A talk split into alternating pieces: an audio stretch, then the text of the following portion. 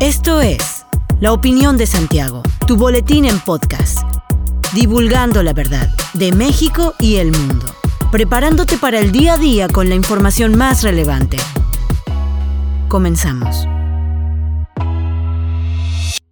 Buen día, bienvenido a la opinión de Santiago, una dosis breve de información para arrancar el día con lo más relevante a nivel nacional e internacional. El canciller Marcelo Ebrard asistió el domingo para participar con un discurso en la campaña del candidato común de Morena en Hidalgo, Julio Menchaca Salazar, donde comentó que buscará la candidatura a la presidencia de la República por Morena en el 2024. Por primera vez en lo que va del sexenio morenista, el titular de la Secretaría de Relaciones Exteriores, Marcelo Ebrard, acudió al municipio de Acatlán Hidalgo, considerado por muchos un una de las fichas del presidente para el 2024. En su oportunidad de dirigir unas palabras a los simpatizantes morenistas de Hidalgo, Ebrard afirmó que junto con diputados y senadores presentes, representan los soldados del proyecto del presidente Andrés Manuel López Obrador y recalcó que estarán siempre apoyando para la cuarta transformación de México. El comando de la Fuerza Aérea de Ucrania desmintió la existencia de El Fantasma de Kiev, una leyenda surgida en redes sociales que supuestamente era capaz de derribar aviones rusos con facilidad y de sobrevivir a los ataques enemigos, el cual era visto como un símbolo de la resistencia ucraniana. El comando, que solicitó a los ucranianos verificar cualquier información que difunda, detalló que el fantasma no es sino la imagen colectiva de los pilotos de la cuadrigésima Brigada de Aviación Táctica del Ejército del Aire, que protege el cielo de la capital, y que añade, aparecen de repente donde no se se les espera. La información de la que da cuenta el diario The New York Times se produce luego de que medios como el Times de Londres incluso habían identificado al fantasma de Kiev como el mayor Stepan Tarabalka, un soldado ucraniano que murió durante la batalla aérea el 13 de marzo pasado. Lo llamaron el héroe de Ucrania y el Times de Londres dijo, citando fuentes ucranianas, que el casco y gogles del piloto serían subastados en Londres.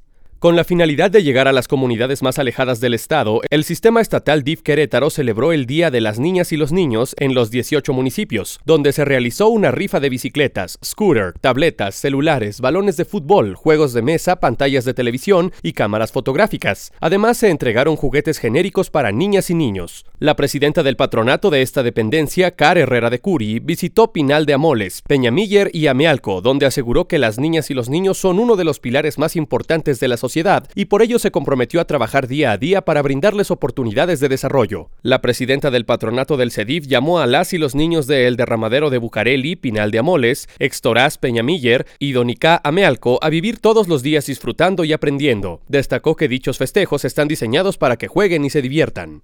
Las cifras de COVID-19 registradas en Querétaro durante las últimas semanas son las más bajas desde el inicio de la pandemia, por lo que muy pronto podremos contar con escenarios de mayor movilidad y menores restricciones, afirmó el vocero organizacional Eric Ventura, quien explicó que esto es posible debido a que la mayoría de los municipios se encuentran libres de casos y los días con cero hospitalizaciones y sin fallecimientos son reiterados. Señaló que debemos ser conscientes de que el COVID-19 llegó para quedarse, por lo que la observación en el comportamiento del virus tendrá que ser permanente, aunque adelantó ya se podrá comenzar a pensar en cómo deberá ser el comportamiento en una época post-pandemia. Reiteró que este regreso deberá ser cauto y paulatino, no de golpe, pues subrayó que mientras aún se presenten casos diarios, quiere decir que el virus y sus múltiples variantes siguen circulando entre nosotros. Puntualizó que las personas más vulnerables seguirán siendo aquellas que no cuenten con sus cuadros completos de vacunación y quienes padecen enfermedades que debilitan a su sistema inmunológico, por lo que ellos deberán continuar observando medidas adicionales de prevención para protegerse. Del total de población ocupada en la ciudad de Querétaro, tan solo 3.7% percibe un ingreso superior a los cinco salarios mínimos. Así lo dio a conocer Encuesta Nacional de Ocupación y Empleo. Durante el cuarto trimestre del año, un total de 18.096 personas generaron ingresos superiores a los cinco salarios, lo cual corresponde a generar más de 20 mil pesos mensualmente. De estas, casi el 40% correspondieron a profesionales técnicos y trabajadores del arte y el 11.6% estuvieron relacionados a trabajadores industriales, artesanos y ayudantes. En contraste, 48.803 personas de la ciudad generan solamente un salario mínimo mensualmente, es decir, que el 9.9% del total de personas ocupadas en la zona metropolitana percibe 172.87 pesos por jornada laboral de 8 horas, lo que equivale a un aproximado de 4.148 pesos mensuales. El Instituto Nacional de Estadística y Geografía destacó que en la entidad más del 75% de población ocupada son trabajadores subordinados y remunerados, el 17% son trabajadores por cuenta propia y el 5% son empleadores. Hasta aquí la información de hoy. Regresa mañana para otra pequeña dosis con las noticias más importantes. Mantente bien informado con la opinión de Santiago. Encuéntranos en Facebook, Instagram y TikTok como arroba la opinión de Santiago. Hasta la próxima.